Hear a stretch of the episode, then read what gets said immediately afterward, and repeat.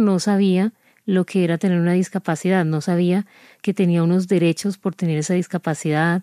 Entonces ya luego, dándome cuenta que algunas personas tenían pensión, fue como me di cuenta que sí había esa posibilidad. Caracol Podcast presenta Le tengo el caso. Un podcast de orientación legal gratuita con la abogada Ana Carolina Ramírez. Hola, bienvenidos todos a este podcast de la Fundación Pro Bono en alianza con Caracol Radio. Bienvenidos a Le Tengo el Caso. Tenemos como invitada a María Gómez. ¿Cómo está María? Bienvenida. Muchas gracias, buenos días. Y a Escandón Abogados, que nos trae un caso donde tuvieron una, un tema laboral que vamos a, a conocer. ¿Cómo estás, María Jimena? Hola, mucho gusto. ¿Cómo están? Mil gracias por invitarnos. Gracias. María Jimena, cuéntanos un poquito tu experiencia en estos temas, no puntualmente en el caso de María, sino en general en derecho laboral. Bueno, pues esta es una firma que lleva cuatro años como Escandón Abogados, pero antes pues tiene una trayectoria de más de 41 años. Y cambiamos la razón social. Somos una firma dedicada exclusivamente al derecho laboral, tanto individual como colectivo. ¿Y cuánto tiempo llevan trabajando con la Fundación Pro Llevamos tres años haciendo esta, esta gestión que la verdad consideramos que es parte central también un poco de nuestro ámbito de actuación porque estos casos los tomamos y los atendemos como cualquier cliente de la oficina bajo el entendido y el supuesto que es gente que requiere tal vez un poco más de atención, incluso por la connotación de, la, de su situación, bien sea por orden económico o por desconocimiento de las normas o de los derechos a los que tienen. Eh, y eso de alguna manera hace que como oficina y equipo pues tengamos un, un sentido especial eh, en la atención de estos casos. Bueno, pues muchas gracias a las dos por estar hoy en Le Tengo el Caso. Y señora María, quisiéramos preguntarle cuál era su necesidad y su problema y por qué buscó a la fundación. Bueno, mi necesidad era, estaba solicitando pensión por invalidez y yo empecé como preguntando en el mismo fondo qué era lo que tenía que hacer. Y yo misma hacía todo lo que ellos me decían, los papeles que tenía que llevar, la documentación, pero el proceso no avanzaba, no avanzaba. Me negaron la pensión y seguí mucho tiempo así. Consulté diferentes abogados, no pude eh, pues llegar a un acuerdo con ninguno porque tenía la barrera económica en primer lugar, todos me cobraban un porcentaje o tenía que pagar inicialmente una parte, en fin, diferentes razones. Me sentía como muy sola en ese, en ese sentido, no sabía a quién acudir, al punto que ya dejé como de, de hacer todo lo que tenía que hacer, como las diligencias, porque estaba desanimada. Doña María, una pregunta, no me diga el nombre de la empresa, pero usted trabajaba haciendo qué? No, yo soy independiente. Yo estoy trabajando vendiendo productos, soy vendedora informal. Ok, ¿por catálogo o, o vendiendo productos varios? Ambas cosas, por catálogo y productos varios. Y productos varios. ¿Y usted cuántos años tenía en el momento que buscó a la fundación? Eso fue el año pasado, tenía 46 años. Para quienes nos están oyendo, la señora María Gómez es invidente. Fue a raíz de una enfermedad me dio una enfermedad en la retina y fui perdiendo la visión. Yo había trabajado hace años, muchos años atrás, cuando todavía veía. Precisamente por ese problema de la visión dejé de trabajar y no pude conseguir otro trabajo en todo ese tiempo. Conté con la ayuda de una familiar de mi hermana que me apoyaba económicamente. Bueno, María, eh, digamos, estamos hablando de una invidencia de hace más o menos cuántos años. Hace unos 20 años ¿Y por qué si después de 20 años empezar a buscar o desde el comienzo decidió buscar y lleva 20 años buscando? No, los 20 años no, pero sí ya varios años. Y bueno, es que no sabía, en primer lugar, no sabía lo que era tener una discapacidad, no sabía que, que tenía unos derechos por tener esa discapacidad. Eh, fue falta de conocimiento. Ya luego, relacionándome con otras personas con discapacidad, viendo otros casos, dándome cuenta que algunas personas tenían pensión por la discapacidad, yo por mi edad pensaba que no tenía derecho. Ya conociendo otras personas fue como me di cuenta que sí había esa posibilidad. Claro. Una pregunta, María Jimena. ¿Todas las personas como María que tengan una discapacidad tienen derecho a una pensión o tienen que haber trabajado en una empresa para adquirir la pensión? Mira, sobre este tema es muy importante comentarte que la patología que tiene María es una patología degenerativa y está catalogada entre una de las enfermedades que se llaman raras, digamos. Son enfermedades que son poco comunes y que lo que hacen es que ella vaya teniendo una pérdida progresiva de capacidad laboral y por, pues por supuesto de visión. Entonces ella nace con esa patología que se empieza a desarrollar desde la infancia y con los años llega hasta un punto en que queda invidente. María pues tuvo una vida laboral activa y por tanto cotizaba el sistema de seguridad social para los riesgos de pensión invalidez y riesgos laborales. La, como bien sabes, la ley 100, en su artículo 38, pues establece que para acceder a la pensión de invalidez, tú debes tener cotizadas 50 semanas dentro de los últimos tres años, mínimo dentro de los últimos tres años, y tener decretada una pérdida de capacidad laboral del 50%. Lo que pasa es que esta es una norma del año 2003 de la ley 860 de 2003. La pero famosa ley 100. esta es una modificación de la ley 100. Ok. Antes del 2003, lo que regía era 26 semanas Ya. efectivamente cotizadas en el año inmediatamente anterior. Digamos que ahí hay un cambio sustancial, Claro, mucho más es- favorable la- claro. el, ca- el cambio anterior a 2003. que es la norma que le aplica a María, Claro. porque en el momento de su pérdida de capacidad, pues regía la anterior disposición. A ella se le decretó, porque esto pues es un tema técnico, que es establecer hasta cuándo una persona efectivamente pierde su capacidad eh, laboral, se la decretaron en el 2016. Es por eso que cuando tú le preguntas a ella que por qué no la había pedido, es porque ella no tenía decretada esa capacidad. Ya. Entonces, la Junta Regional de Calificación de Invalidez le decretó una pérdida del 74.80%, o sea que estaba por encima del 50%, con lo cual ella ya tenía el derecho para acceder. Entonces, Lo que necesitábamos ver es si tenía las semanas cotizadas en el sistema, que era la regla, para hacer efectivo el derecho. Ok, entonces para precisar a las, a las personas que nos están oyendo, si una persona le decretan, porque el primer paso que veo es que uno tiene que tener un documento que decrete que uno tiene una incapacidad superior al 50%. Exactamente. Sí, y lo segundo que hay que revisar es la fecha en la que se declara la Se incapacidad. estructura la incapacidad. Entonces, si se estructura la incapacidad antes de 2003, tendrían que haber cotizado 26 semanas en el año inmediatamente anterior. Y si lo hacen después de 2003, si la incapacidad surgió o se concretó después de 2003, tienen que haber cotizado 50 semanas en los tres años anteriores. Sí. Por ejemplo, hoy tú y yo tenemos un accidente.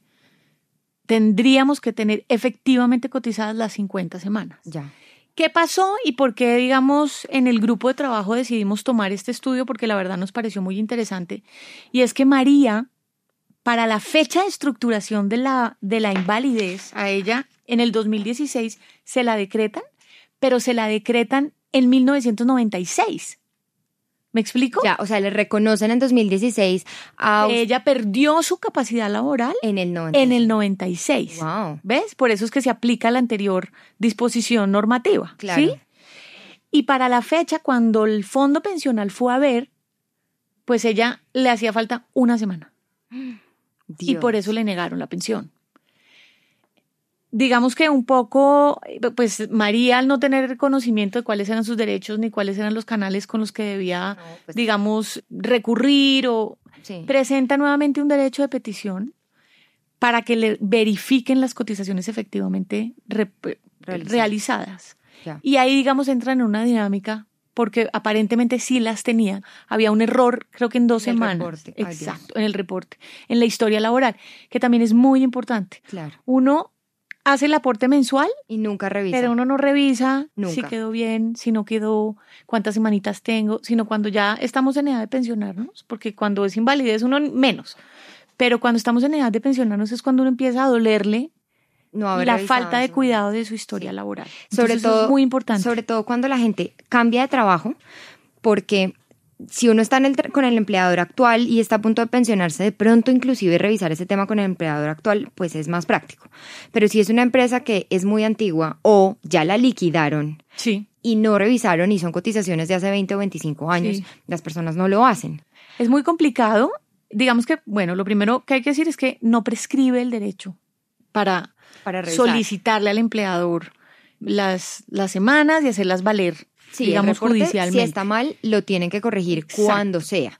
El Pero llamado, cuando tú dices claro, que se liquida una empresa, no hay nada que hacer. el llamado al que estamos haciendo a los oyentes es, por favor, revisen periódicamente en el momento en el que cambien de trabajo o una vez cada año su historia laboral, porque después reconstruir eso es imposible. Y cuando se liquida una persona jurídica, pues ya no hay representante legal a quien irle a decir, por favor, vaya y reporte o por favor entregue la documentación, porque ya no existe esa empresa. Exacto. Quisiéramos preguntarle una cosita, María. ¿Por qué le reconocen desde el 96? O sea, usted estaba buscando activamente que le declararan la invalidez, ya alguien le había dicho usted tiene que ir a que le declaren la invalidez, o por qué esa figura tan curiosa de que pues en 2016 la reconozcan desde el 95? Eso no es muy común. 96. 96. porque en mi EPS me remitieron a medicina laboral por mi discapacidad, porque no veía ya.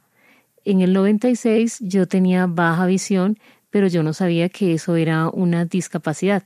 Solo en el 2016, bueno, ya un poco después, como desde el 2011, que entendí un poco qué era mi discapacidad, en fin, ya por medio de la EPS ellos me remitieron y fue en la misma EPS donde me dijeron, usted tiene una discapacidad y eh, empezaron a revisar mis historias clínicas. Yo llevé las historias clínicas que tenía las más antiguas, revisaron esos exámenes médicos que tenía del año 96 y por eso desde ahí me decretaron la discapacidad. Qué interesante y qué buena suerte, le digo, María, la que usted corrió, porque de pronto podría ser simplemente víctima de un sistema en el que usted va en 2016 y en 2016 la declaran invidente. Así que... Así es. pues Así bueno. es, pero fíjate lo, lo, lo diga, además lo, lo importante de, de este fallo, y es que, y, y el desarrollo de la, de la jurisprudencia también.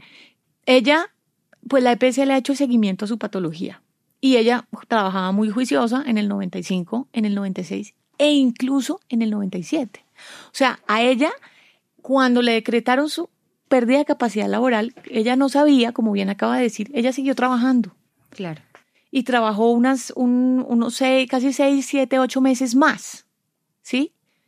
Entonces, cuando el fondo pensional hace el análisis del caso de ella, no debió haberse quedado con la fecha de la estructuración, que fue el motivo por el cual le negaron la pensión, porque Que le fue en dijeron, 1996. usted en el 96 le faltaba una semana negada. Lo que dice la Corte, además hay una sentencia muy importante, que es la SU 588 de 2016, que es una sentencia de unificación de jurisprudencia, que en este caso lo omitió el juez de tutela en la primera instancia y en segunda instancia en la revisión. Los tres, digamos, estamentos tomaron como fecha 1996, estableciendo que que efectivamente le hacía falta la semana. Claro. Entonces, cuando la tutela sale en revisión de la Corte, que esto también es un caso excepcional porque no es normal que las... Haya una revisión, sí. pues es que... tienen la suerte. exacto. No hay volumen Ahí suficiente sí, para casi que atender. esto es la divina providencia. Sí.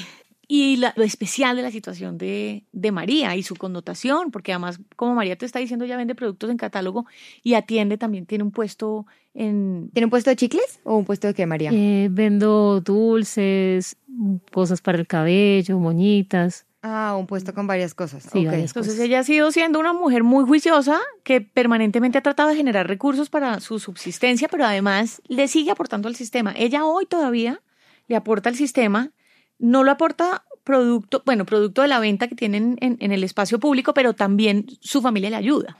Entonces, eso también me parece que es muy importante resaltar y que los oyentes oigan de lo que es ser muy consciente de cómo uno sí debe seguir aportando al sistema. De esas Sí. cargas de solidaridad que todos tenemos, así como recibimos del sistema, Exactamente. seguir aportando a ese sistema al que sacamos exactamente. todos. Porque pues ella de pronto pensó, no logré mi pensión de invalidez, pero estaba pensando, le estaba apostando a su pensión de vejez. A futuro, sí. Entonces fue muy juiciosa. Y si eso lo hace una persona que tiene un puesto en el espacio Todos público. podemos. De acuerdo. Sí. Entonces ese es Si otro una gran persona mensaje. sin ingresos fijos como usted, María, que no sabe todos los días cómo va a ser la venta, si logra mes a mes con esa estacionalidad de ventas que tiene, hacerlo, todos podemos. Y que no es fácil para Sí. cualquier persona sacar 200 y pico mil pesos para hacer un aporte al sistema. Entonces es otro mensaje muy bonito de esta historia. Bueno, entonces te quería devolver un poquito a un punto, María Jimena, y es, comenzamos con que listo, tiene las semanas, faltaba una semana y se presenta un derecho de petición a la entidad para que revise, Sí, para que revise las semanas. Y revisan y efectivamente confirman que no tenía las semanas. sí. Efectivamente confirman que no tenía las semanas, que había otro medio judicial para ventilar este tipo de procesos que era un ordinario, que no había habido inmediatez, porque la solicitud de la pensión fue en el 2016 y en el 2018, en fin. Entonces, cuando nos, cuando nos hacen la revisión de la tutela, lo que al final termina diciendo la Corte es un momentico, aquí hay jurisprudencia, jurisprudencia importante sobre la pérdida de capacidad residual de un trabajador cuando tiene una enfermedad degenerativa. ¿Qué es eso? ¿Eso qué es? ¿Eso cómo se come? ¿Qué es la Es- pérdida de capacidad residual? Exacto. Entonces, lo que nos está diciendo ahí la Corte, que la verdad a mí me parece que es, pues me agrada y, lo, y, y me, me parece que es una interpretación que reconoce el esfuerzo de las personas que están en una situación de discapacidad y que no obstante lo anterior siguen guerreando. Y creo que ese es un mensaje también muy especial. Entonces lo que dice es que la pérdida de capacidad laboral tiene que ser más del 50%. Pero lo que dice que cuando una enfermedad es degenerativa, Claro, Yesenia en el 96 no estaba ciega del todo. como el caso de María. En, el, en la, hay una pérdida de capacidad que es degenerativa, como el caso de María, que no estaba ciega de todo en el 96. Entonces declararon superior al 50, pero, Pero ella, ella seguía siguió- disminuyendo, María, usted seguía disminuyendo su capacidad de visión. Sí, fue algo evolutivo, fue progresando y era irreversible. Exacto. Entonces, como ella pues no tenía conocimiento de las normas, ella simplemente fue congruente con su estilo y su modo de vida y ella se seguía y se levantaba y seguía trabajando todos los días y seguía haciendo sus aportes. Entonces, cuando la Corte revisa su historia de cotización y de aportes, encuentra que desde el periodo 96. de calificación del 96 al 97 tiene otras semanas adicionales que le dan derecho o que superan el monto de las 26 semanas. Increíble, María. Usted fue demasiado organizada. Este es un Exacto. caso. Sí, es, un una increíble. juiciosa. Es, un es increíble. Entonces, claro, 26 tenía 25 semanas al 96 en el que declaran la, la incapacidad superior al 50%. Sí. Y luego usted siguió cotizando. ¿Por qué? ¿Pensando en esto o pensando en qué? Bueno, después de mm, cuando ya me di cuenta que no podía seguir trabajando como lo hacía, porque eh, las obligaciones que tenía eran, por ejemplo, llenar documentos a mano, leer cosas, no lo podía hacer ya, porque cada vez iba perdiendo más y más la visión. Ya luego seguí cotizando con la ayuda de un familiar porque proyectaba futuro pensionarme por vejez. O sea, usted estaba pensando era, bueno, pues esta, esta situación está grabándose, seguimos Sí. hablando con la PC, pero por lo menos de, de vejez. De vejez sí tenía que irme preparando para que por lo menos en la vejez tuviera alguna seguridad económica. Claro, tiene la buena suerte de encontrarse entonces en 2016 con abogados como 2018. 2018. En el 2016 era cuando yo estaba haciendo toda la gestión yo sola, Ya. cuando ya me negaron la pensión en el fondo de, de pensiones. Ok, y en 2018, ¿cómo contacta la fundación? Alguien que había pasado por la Fundación Pro Bono me comentó el caso, que había puesto, le habían ayudado a poner una tutela para una persona con discapacidad también, y le habían ayudado para que le dieran servicios como pañales, algo de transporte, cosas así. Y esa persona me comentó cómo había hecho, me dio un número de teléfono. Con ese número de teléfono yo llamé, me dieron más información. Luego fui a una biblioteca pública donde me ayudaron a, a enviar un correo, porque ese es como la, el primer paso que uno da Sí. con la fundación, enviar Es- un es a través de correo. una página web. Sí, yo no lo podía, no tenía como ese acceso tampoco, pero fui a que me ayudaran en una biblioteca pública. Luego ya una familiar, mi hermana, me ayudó a hacerle seguimiento a ese correo.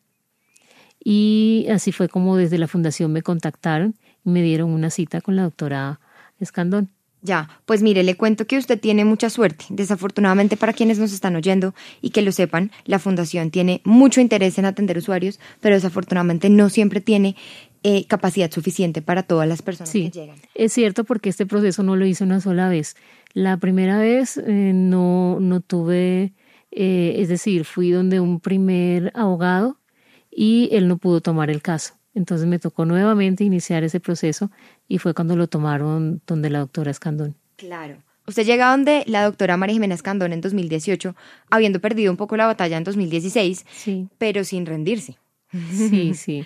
y, y ahí es donde, pues, doctora María Jimena, usted se da cuenta todas estas cosas, los detalles de las 26 semanas, que ahí hay una posibilidad de éxito increíble. Y entonces la corte dice, listo, hay la pérdida de capacidad residual y es que María siguió perdiendo visión de entre el 96 y el 97.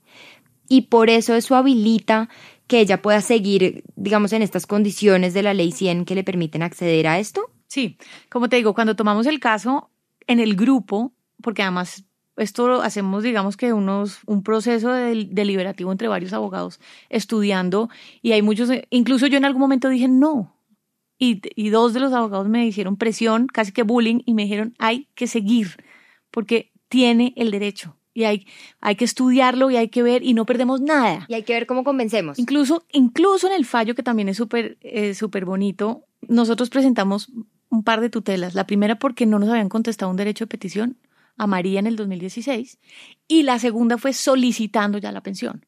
Entonces nos dijeron que eventualmente podría haber alguna temeridad al presentar dos tutelas con el mismo objeto, pero la verdad es que uno era el derecho de petición que no habían contestado. Que es un derecho fundamental independiente. Claro, que nunca le contestaron, sino cuando después empezó ya todo este rollo, después de haber presentado la tutela, lo contestaron en septiembre del 2018. Y después ya solicitamos la pensión diciendo ya en aplicación de la jurisprudencia de la Corte. Sobre la jurisprudencia de la Corte me parece que es muy importante para la, la audiencia que tengan claro que no es que cuando la persona tenga una enfermedad degenerativa siempre va a tener el derecho. Lo que pasa es que si en virtud de esa pérdida residual, ¿sí? degenerativa, la persona sigue aportando, que fue lo que le pasó a María, María no sabía en el 96 que tenía esa pérdida de capacidad porque se la vinieron a decir en el 2016. O sea que ella de buena fe siguió trabajando hasta el 97. Entonces lo que la Corte dice es que para este tipo de casos se debe ver, verificar si tiene las semanas y se debe interpretar, digamos, de la mejor forma cuál le puede convenir mejor que es o el último aporte que realizó, ella su último aporte lo realizó el 30 de julio de 1997 que es lo que la Corte al final dice. Claro. A ella no se le debe reconocer en el 96 que fue con la con el reconocimiento de la, de la pérdida de la capacidad, sino con el con el último aporte. Aporte. Ok, o sea que aquí la Corte en esa SU nos está dando la posibilidad de elegir esas dos opciones, entonces tener en cuenta cuándo se reconoce la capacidad o cuándo se hizo el último aporte para, para tomar eso como fecha límite. Pues mira, hay tres criterios. El primero es que le decreten, ¿cierto? Sí. El segundo, ¿cuándo fue la última cotización? ¿Sí? Y el tercero, cuando hace la solicitud pensional. Ya. Entonces ella hizo la solicitud en el 2016 que se la negaron. Tenía su pérdida de capacidad estructurada a 1996, pero el último aporte lo hizo en el 97. Entonces aquí lo que la Corte está diciendo, ella cumplió las semanas en el 97 porque también te estaba diciendo que ella sigue haciendo aportes. Desde el 2010 a la fecha, ella estuvo un tiempo cesante laboralmente y a partir del 2010 a la fecha ha venido cotizando, pero como independiente. Los aportes del 95 al 97 los hizo con un contrato formal de trabajo, o sea que ella no cotizaba en calidad de independiente, sino en calidad de dependiente, que también es otra análisis que hace la Corte. A nosotros nos llamaron a preguntarnos cuál era el origen de esos ingresos, los de estos últimos años. Y ahí, como bien estaba diciendo María, ella pues hace unos recursos en la calle, pero cuenta con el apoyo de la familia, con lo cual esos aportes no hacen base, digamos, o no provienen de su trabajo efectivo, ¿sí? No es parte de, de su esfuerzo, por tanto no pueden ser tenidos en cuenta. Claro. Porque no son producto de una capacidad probada, digamos. Y esa diferencia es muy importante porque sí parecería un poquito contradictorio que si uno está solicitando pensión de invalidez, siga al mismo tiempo cotizando como empleado de una empresa, porque se pregunta uno, la corte y el sistema, pero ¿cómo así? ¿Puede trabajar o no puede trabajar? ¿Y al fin qué?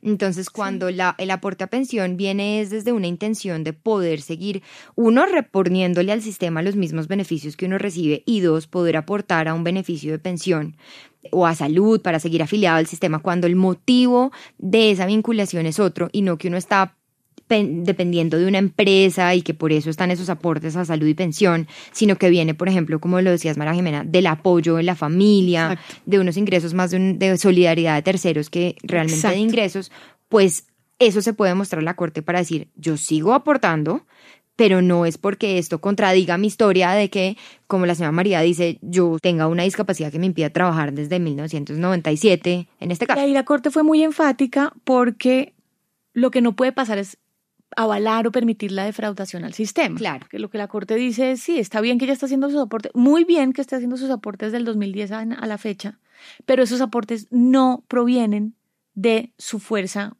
claro, no, laboral. No, puede ser una evidencia que está defraudando al sistema porque dice, quiero mi invalidez, pero resulta que no soy, no soy inválida para, para, trabajar eh, como empleada. Entonces, esas dos historias tienen que coincidir y en este caso se logró demostrar cómo coincidían. Y es claro, porque en el 97 ella sí tenía un contrato de trabajo y en el sistema, en la pila, ella aparece como dependiente con un empleador con unas semanas efectivamente cotizadas. Claro. Y ahora estos aportes de 2010 para acá pues son resultado de la solidaridad de sus familiares y que por más que una persona tenga una invalidez que se considere le impide trabajar como lo reconoce el sistema, pues no quiere decir que no encuentre otras alternativas. Ojo, no en la misma calidad de subsistencia como pues lo hace María en este momento porque su responsabilidad social y su responsabilidad con su familia la impulsa a seguir consiguiendo ingresos. Exacto. Entonces, aquí el caso fue muy, muy especial porque le reconocieron su derecho pensional a partir de un salario mínimo, que es lo que ella había estado cotizando, pero le reconoce el retroactivo. Buenísimo.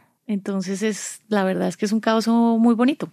Ya, entonces la Corte, ese retroactivo, ¿cómo funciona? ¿Qué le reconoció específicamente a la señora María? Le reconoce la fecha de estructuración a partir del 30 de julio de 1997 y ordena el pago de esas mesadas no prescritas. Claro. A partir de la fecha y ella recibe su retroactivo que estamos, ya le giraron una parte, estamos mirando un tema, queremos ver un poco cómo fue esa liquidación porque hay algunas dudas, pero digamos que ya hubo un cumplimiento parcial del caso, más, más cumplimiento que parcial, la verdad, ya nos falta muy poquito y a partir de la fecha ya empieza a recibir su mesada pensional. Ok, entonces lo que uno ve es que son dos requisitos para poder acceder a las pensiones de invalidez, tener una declaración de invalidez y haber cumplido con las semanas cotizadas. Exacto. Y lo que nos dice la Corte es, esas dos cosas tienen, pueden ocurrir en momentos diferentes. A usted le pueden declarar la invalidez hoy, mañana, anteayer, y ahí en ese momento hay que revisar si usted ha cumplido las 26 o las 50 semanas en el último año o en los últimos tres años. Pero resulta que lo que nos dice la Corte es ese cumplimiento de semanas puede invertirse y no necesariamente tiene que ser previo al momento en el que le declaran invalidez, como ocurrió con la señora María Gómez, por lo que tú llamas, y la Corte llama más bien, pérdida de capacidad residual. Sí, pero ojo, hoy, acuérdate que el artículo vigente, lo que nos dice es que son 50 semanas. 50 semanas. Este es un caso, la verdad, este es un caso muy especial. es un caso casi que único. Pero hoy tenemos todos que cumplir con 50 semanas en los últimos tres años. 50 semanas cotizadas al sistema. Exacto. no 50 semanas trabajadas, sino cotizadas. efectivamente cotizadas al, sistema. Tú tienes razón y ahí es muy importante que la gente lo tenga claro. Es decir, para poder ser beneficiario de un derecho de pensión de invalidez, pues yo tengo que estar activo en el sistema y estar cotizando por lo menos 50 semanas al momento o en los últimos tres años. Ese es el, primer requisito. El segundo requisito, haber sido decretado con una pérdida del 50%, que hace que yo laboralmente pues tenga unas deficiencias que me hagan estar digamos, que, me, que mi inserción en el mercado laboral sea mucho más difícil y que por tanto el Estado me cobija y me da un beneficio pensional. Ok, o sea que estoy haciendo aquí el cálculo y esas 50 semanas en los últimos tres años, que es la ley actual, no lo que le ocurrió a María, sino a, lo que nos ocurriría a, nosotros en caso de que lleguemos a, una situación de, invalidez, en, este, en que se nos declare o reconozca una invalidez en este momento, son 16.6 semanas por año. Sí, lo que pasa es que no es que tú cotices 16 en uno, 16 en el otro y 16, no, es que en el lapso de tres años, que es la, gran ventaja, 50 digamos, puede que en el primero no lo hiciste, pero en los últimos dos sí trabajaste, digamos, 53 en, en el segundo y 53 en el tercero, pues estás del otro lado o cotizaste. Sí, te da, es un margen, la verdad, que también es flexible, que te permite ser beneficiario. Y lo otro que era lo que te decía, que hay unos tiempos diferentes, que son, que también hay que tener en cuenta. Uno, el momento en el que yo pido la pensión, el momento en el que hice la última cotización, que por lo general es el momento en el que realmente te conceden a ti una pensión. O sea, yo la pido, pero seguía haciendo aportes. Entonces me dicen, sí, perfecto, pero le reconozco hasta el último momento que usted hizo su aporte efectivo.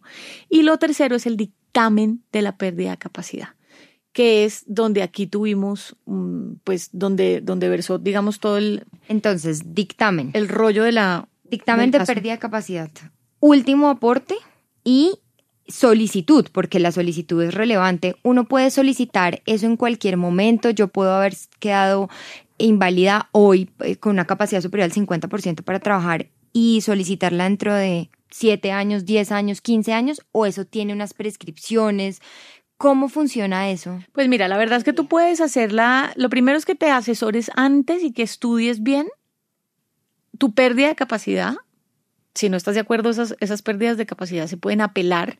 En este caso, la, la pérdida de capacidad fue decretada por la Junta Regional, pero si María hubiera no estado de acuerdo, además ella pudo haber apelado y se va a una instancia eh, superior, que es la Junta Nacional de Calificación. ¿Sí? Eso es lo, como lo primero. Hay mucha gente que no logra el 50% también, ¿no? Ese es el, ese es el primer, el primer paso, ¿no? Pelear para lograr el 50%. Si uno, ¿verdad? Pues más que pelear, fíjate que al final esto es un tema supremamente técnico. Y yo sí creo que esas son unas valoraciones muy precisas porque son médicos, no son, no son abogados. Claro. son médicos especialistas en medicina laboral que de la mano de la EPS o de la ARL, dependiendo del origen de la patología, determinan efectivamente si tú tienes, si es un tema de, de manguito rotador o de túnel del carpio, pues ellos van a establecer si no te da para el 50%, con lo cual eh, realmente el sistema no debería, no, tendría por qué cubrirte porque tú pues tienes una disminución, pero no es una disminución que te haga estar por fuera del mercado y eso también es muy importante. no todo el mundo no abusar del sistema. Y es terrible porque la verdad es que en este momento el abuso del sistema es es dramático los costos para el sistema, pues no hay, no hay quien aguante esto, la verdad. Y esto lo único que hace es que al final el grueso de la población se vea perjudicada. Ah, mira, nosotros vemos unas incapacidades que uno dice no puede ser, de verdad. Ahora, las declaran superiores al 50%. No, no que las declaren superiores al 50%. Lo que pasa es que la Corte Suprema de Justicia ha dicho que cuando la persona tiene un 15% de pérdida de capacidad, esa persona tiene estabilidad laboral, con lo cual el empleador no puede terminar sin justa causa el contrato de trabajo, a menos de que me dé una autorización por parte del Ministerio de Trabajo. Pero esto es súper difícil, la verdad. Primero, que lo avalen. Segundo, pero además lo otro que es muy curioso es que la jurisprudencia de la Corte Constitucional no pide el 15%. Dice que es cualquier persona en un estado de debilidad o de un tema de situación. Entonces hemos tenido reintegrados con un dolor. Dolor de muela casi. Literal. dolor de muela, un varicocele, un dolor un, lumbago. Un lumbago temporal. Y eso raya en realidad con el abuso. Entonces, por eso también pongo de ejemplo a María de nuevo, otra vez, qué pena, porque ella fue muy responsable con el sistema. Claro. Entonces, bueno, lo primero es conseguir la declaración de invalidez superior al 50%, que como nos contabas, se puede apelar si uno considera que el, dictamen médico no es el adecuado. Sí. Bueno, entonces la persona, como en el caso de María Gómez, logra una, una declaración de invalidez superior al 50%. El segundo entonces es las semanas efectivamente cotizadas. Okay. Entonces, en principio, todos los que no tenemos una patología degenerativa pues tendemos que tener sí o sí las 50 semanas en los últimos tres años. Para el momento en el que le reconocen a uno la invalidez. Exactamente. Cuando no es degenerativo. Exactamente. diferente del de María. Listo. Exactamente. Entonces, una persona que no es degenerativo, que diría uno puede ser quizá el grueso de los oyentes, porque el caso de María es bien particular, las tiene que tener antes. Sí. Y las solicita o las verifica con colpensiones. Dependiendo del fondo en el que estés afiliado. Si estás afiliado a régimen de ahorro de prima media, estás en Colpensiones, pero si estás en un régimen de ahorro individual, puedes estar en cualquier fondo pensional. Privado, Privado. Lo, que llama, lo que uno conoce como fondos privados. Exacto, que es el caso de María. María estaba en un fondo privado. Y uno le escribe al fondo privado, igual que le escribe a Colpensiones, en eso la comunicación es la misma, Sí. y diciéndole, por favor, certifique cuántas semanas a la fecha o a esa fecha. Tú tienes derecho tengo permanentemente, incluso hoy también lo puedes hacer a través de las páginas o la sucursal virtual de Sí. cada una de, estas, de estos fondos, tú puedes pedir tu historia laboral. Entonces te hacen un certificado de cuáles son las semanas que tienes, analizas bien. Le, Cuando saca uno- le sacan a uno que como una sábana de todas las semanas que, Sí, te, que- te llega por correo electrónico y te llega un. PDF. O puedes ir y solicitarlo directamente allá y te sale tu historia laboral con las semanas efectivamente cotizadas. Perfecto. Tú miras las semanas al momento de la estructuración de la pérdida de la capacidad laboral y sales a solicitar tu pensión. Ya. Entonces, y ahí es donde tiene que sumar 26 semanas en el último año en el caso de María Gómez, que era una ley vieja. Sí. O para todos los que nos están oyendo, año 2020, 50 semanas dentro de los últimos tres años. No 50 semanas cada año, sino 50 semanas repartidas en esos tres años. Exactamente. Como sea que sumen 50 Sí, en los acuerdo, últimos tres sí. años. ¿Antes de qué? Tres años contados a partir de cuándo hacia atrás, a partir de cuándo se declara la incapacidad. Exactamente. Listo. Bueno, entonces la persona tiene su declaración de incapacidad, verificó que ha cotizado 50 semanas en los últimos tres años, por lo menos, puede tener 56, 57, 90, pero no menos de 50. Y hace la reclamación. Tiene un año, dos años, cinco años, 20 años para hacer esa reclamación de invalidez. Pues en principio no es que tengas 20 o más años, pero sí es, digamos que es un criterio de como de congruencia. Si tienes tu pérdida decretada y sabes que tienes tus semanas, pues no deberías darle mayor Largas. tiempo, sí, a la solicitud de la pensión, porque fíjate que te van a reconocer la pensión con el último pago efectivamente acreditado. ¿Me, me explico? Claro. Entonces, Y Pues- además uno no tendría, y te lo pregunto desde la total ignorancia, derecho a, re- a reclamar un retroactivo, como en el caso de María nos cuentas que la Corte le ordena un retroactivo, si uno vino a solicitar su pensión mucho después, porque entonces si uno le declararon la invalidez y tiene el cumplimiento de semanas en el año 2020, y uno por omisión propia se fue de viaje, estaba cuidando a los nietos, eh, hasta 2025 vino a reclamar, pues no habría ninguna sí hay una prescripción. razón. Acuérdate que en, en derecho laboral la acción prescribe a los tres años. Ah, wow. Entonces lo que te dicen es también un poco eso por la, por la congruencia. Tú tienes que tener en cuenta que es importante que si estás solicitando una pensión es porque realmente estás necesitando el subsidio del Estado o el reconocimiento, pues mediante el reconocimiento de tu derecho, con lo cual sí es importante que al verificar el cumplimiento de los requisitos, pues hagas efectiva tu solicitud.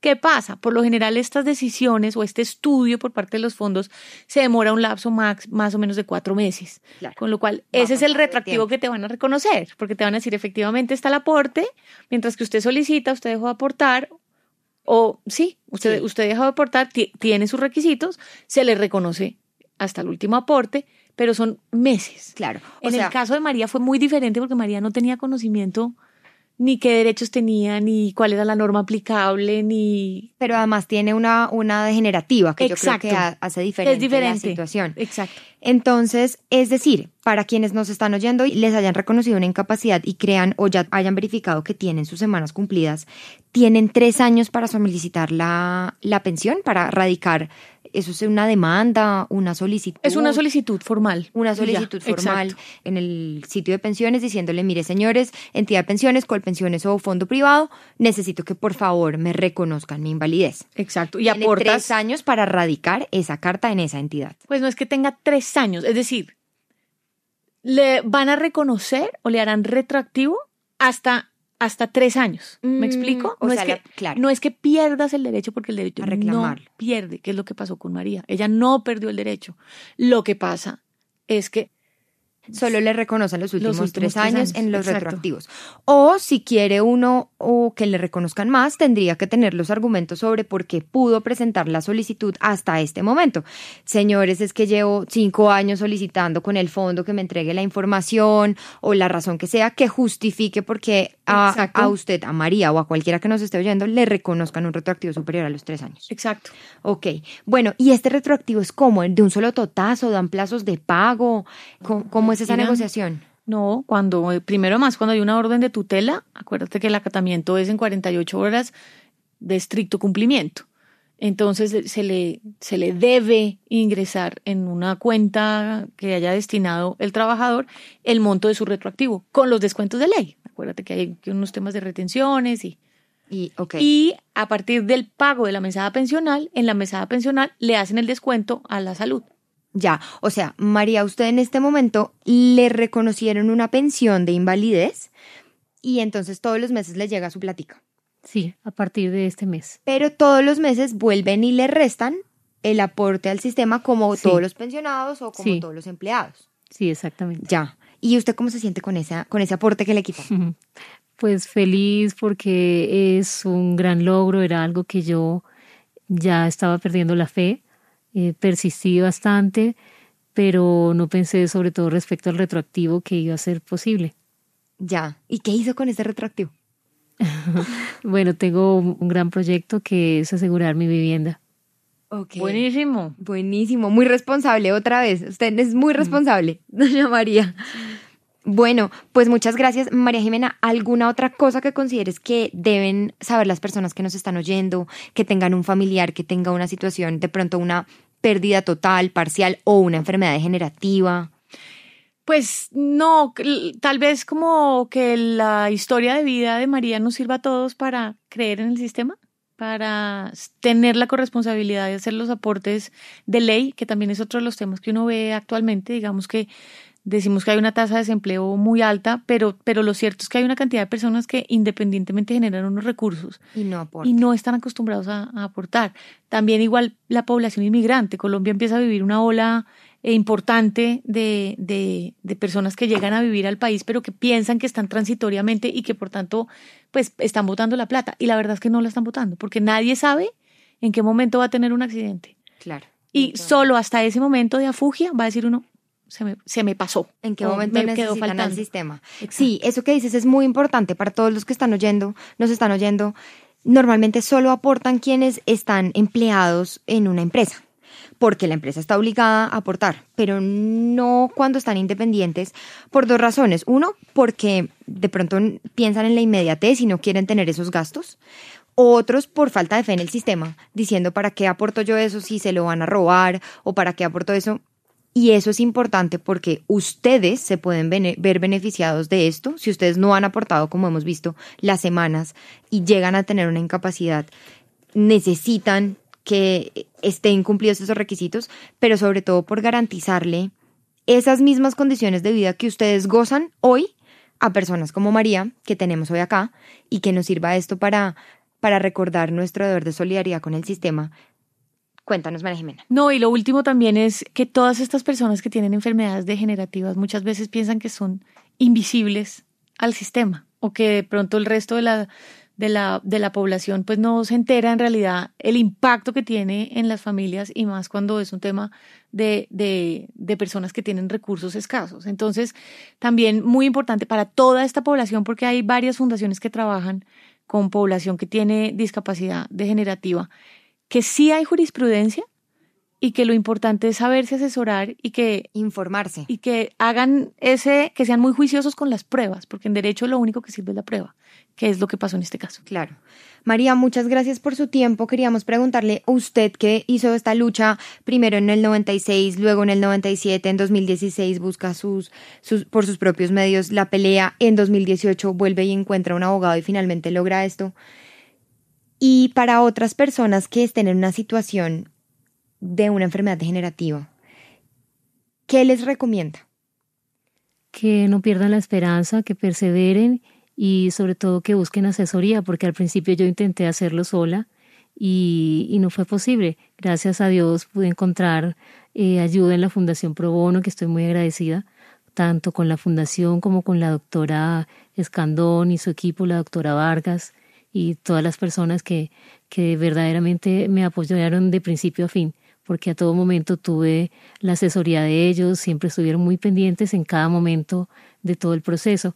Yo sentía como que tal vez, bueno, ya respondieron a la primer tutela. Yo dije, bueno, ¿será que aquí ya hasta aquí ya no me ayudan más? Ya fue, bueno, tal, no, tranquila, siempre me estuvieron diciendo, no, la vamos a dejar sola, siempre hasta que no culmine todo el proceso y usted tenga su primera consignación de su mesada, no la vamos a acompañar y no la vamos a dejar sola. Y efectivamente así fue persistir. Y también sabe que al comienzo, cuando usted nos contaba que empezó a averiguar, me parece muy relevante eso, esa consulta de pares con otras personas que tenían mayor o menor incapacidad o una situación diferente, pero esas fueron las que la empezaron a guiar en su momento. Y, y, es importante para quienes nos están oyendo que no sientan que están solos, no solamente mm, porque hay líneas de apoyo para, hay fundaciones, hay consultorios jurídicos donde pueden empezar a averiguar, sino en las mismas fundaciones de personas que están en situación similar. Y ese voz a voz, cómo llegó usted a la fundación, es lo que hace que todos en esta o en cualquier lugar encuentren una salida para su situación. Sí, sí, conté con la suerte de, de mm, informarme a través de otra persona y yo estoy haciendo lo mismo también informando a otras personas para que hagan lo mismo. Claro. Bueno, muchísimas gracias a las dos y, nos veremos en otro podcast de Le Tengo el Caso para más temas laborales. Bueno, muchas gracias a ustedes. Si le gustó este contenido, compártalo a alguien que esté en una situación igual o similar y que le pueda interesar aprender de estos temas. Si tienes dudas o preguntas, nos puedes buscar en Instagram como arroba caracolpodcast.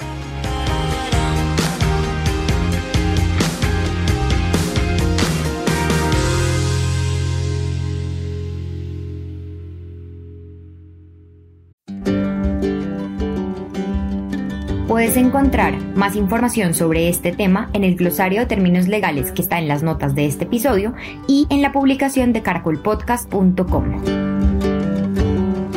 Licencia sobre este contenido. Puedes descargar nuestro podcast y compartirlo con otros, pero no estás autorizado a modificar o cortar su contenido de ninguna manera ni a utilizarlo para fines comerciales.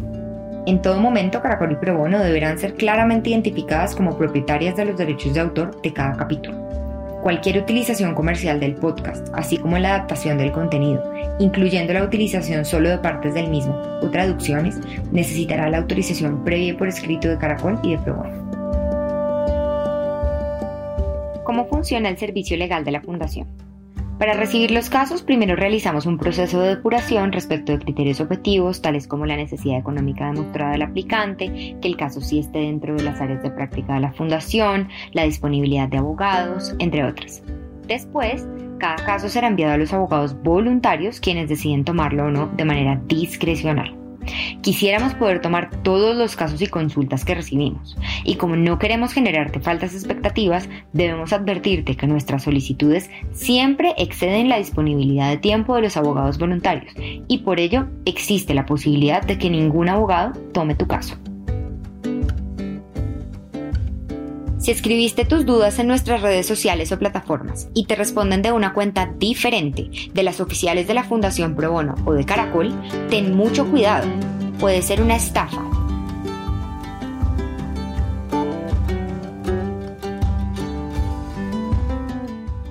La información de texto y audio de este capítulo corresponde a las normas y jurisprudencia que estaban vigentes al momento de su publicación. Si detectas algún error, por favor cuéntanos.